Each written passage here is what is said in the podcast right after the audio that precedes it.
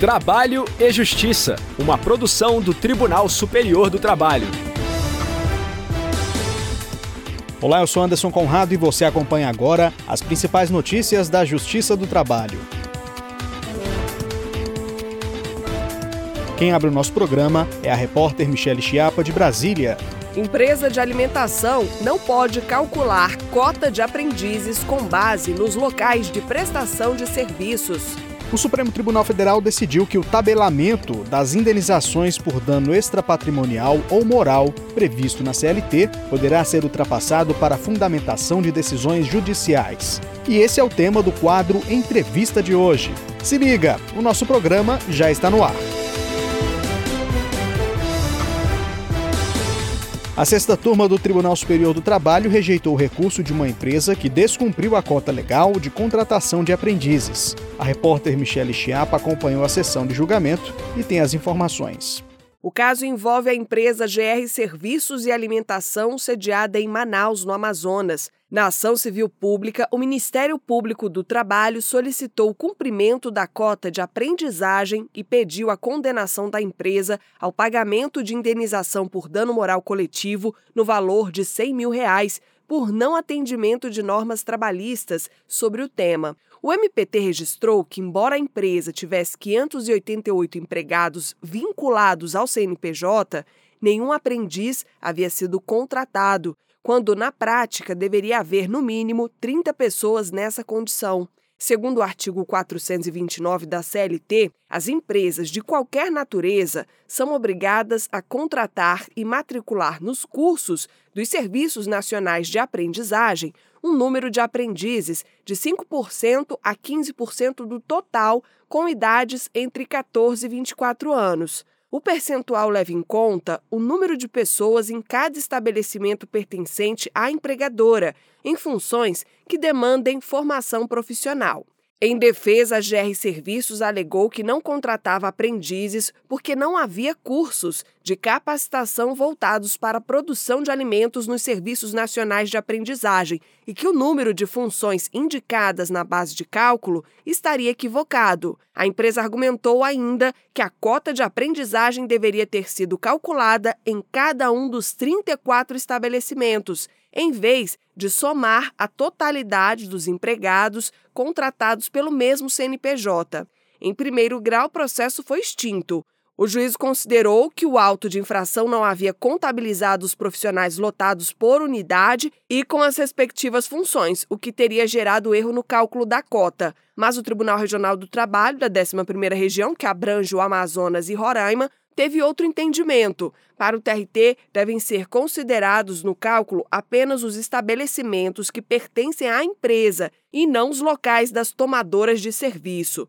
Quanto ao critério para a exclusão de postos, os desembargadores entenderam que o que deve ser levado em consideração é o fato de a função não demandar formação profissional. Dessa forma, o Tribunal Regional condenou a GR Serviços a pagar indenização por danos morais coletivos de 100 mil reais em favor do Fundo de Amparo ao Trabalhador, além de contratar aprendizes, observando a cota. A empresa recorreu ao TST. No entanto, o relator na sexta turma, ministro Augusto César, considerou acertada a decisão do TRT e votou pela rejeição do recurso. O regional afirma é que esse debate sobre observar-se um CNPJ único ou vários CNPJs de estabelecimentos diferentes, na verdade, ele é impertinente, porque essa empresa tem um estabelecimento. Né? Ela não pode se valer do fato de que ela terceiriza vários locais aí da Amazônia para querer que essa, o artigo 429 seja levado em consideração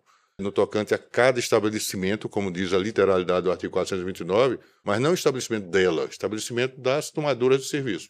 Me parece que essa compreensão que o regional tem, a leitura que ele faz do artigo 429 da CLT está adequada, está correta, e, portanto, também adequada estaria a decisão no sentido de que a cota deve ser levada a efeito considerando esse estabelecimento único da empresa, da prestadora de serviço, e não tanto os estabelecimentos quanto sejam das tomadoras de serviço. E por isso é que eu estou desprovendo o agravo de instrumento. A decisão foi unânime. Ainda cabe recurso.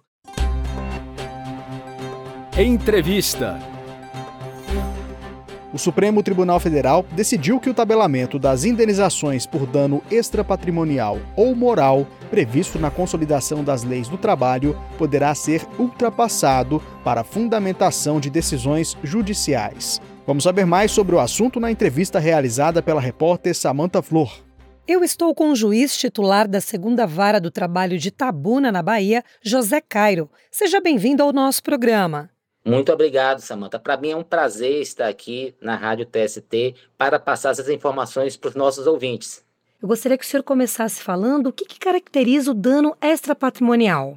Bem, respondendo a sua pergunta, e de forma bem simples, o dano moral é todo aquele que não, digamos assim, ofende o patrimônio econômico da pessoa. Então, tudo aquilo que não tem um valor econômico e sofre uma ofensa ele é chamado de dano moral ou dano extrapatrimonial.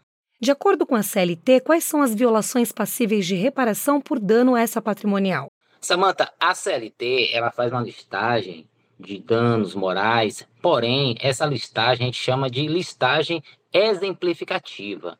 O legislador ele quis dar assim uma ideia para o cidadão, para as pessoas, mas na verdade pode ser qualquer tipo de dano, qualquer tipo de ofensa a um patrimônio da pessoa mais uma vez, esse patrimônio ele não tem um valor econômico, como por exemplo a honra, o nome, a boa fama, a própria saúde da pessoa é considerada como um, um bem extrapatrimonial. Ao analisar uma ação trabalhista que envolva os temas, quais critérios devem ser considerados pelo juízo?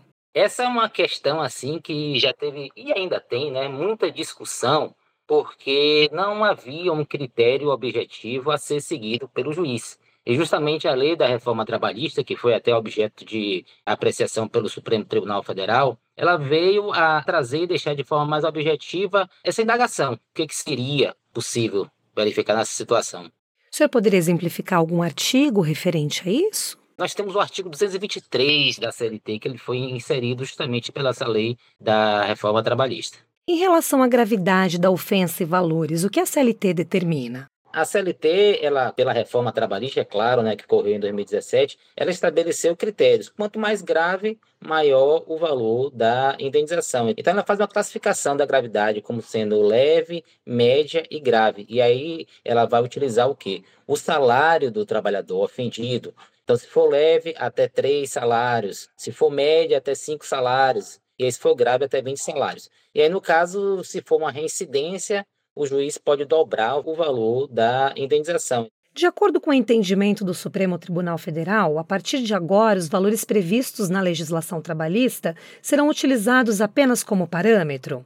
Essa foi uma das ações trabalhistas, no caso, a ação direta de inconstitucionalidade que foi proposta pela Namatra, inclusive. A nossa associação impugnou esse dispositivo da reforma trabalhista que estabelecia limites. A gente já esperava já que o Supremo decidisse dessa forma, porque havia um precedente no STF em relação à lei de telecomunicações. Porém, o Supremo não declarou inconstitucionalidade. O voto que prevaleceu, que foi do ministro relator, o ministro Gilmar Mendes, foi no sentido de dar uma interpretação conforme a Constituição, para dizer que aquilo ali serve como parâmetro, mas não como limite. Mas é importante, se o juiz for julgar e entender que uma indenização é maior do que aquele limite, ele tem que fundamentar a sua decisão. Gostaria de acrescentar alguma informação sobre esse assunto, doutor? Eu queria acrescentar o fato das demandas de indenização por danos morais serem muito comuns hoje em dia. Porque a relação trabalhista, a relação de emprego, ela é um campo muito fértil para ocorrer essas ofensas de natureza moral. Por isso que nós temos, sim, muitas demandas dessa natureza que serão impactadas por essa decisão do Supremo Tribunal Federal. Doutor, eu gostaria mais uma vez de agradecer a sua presença aqui no nosso programa. É um prazer e qualquer coisa estou sempre às ordens. Muito obrigado. A edição de hoje acaba aqui. Muito obrigado pela audiência. O trabalho e Justiça teve apresentação de Anderson Conrado, edição de Liamara Mendes, produção de Milene Teixeira e Priscila Roster, colaboração dos estagiários Jorge Agli e Milena Correa, supervisão de Patrícia Rezende e trabalhos técnicos de Rafael Feitosa e Wesley Oliveira. O programa é uma produção da Rádio TST sob a coordenação de Rodrigo Tunholi e a supervisão geral da Secretaria de Comunicação Social do Tribunal Superior do Trabalho. Até amanhã. Tchau. Trabalho e Justiça, uma produção do Tribunal Superior do Trabalho.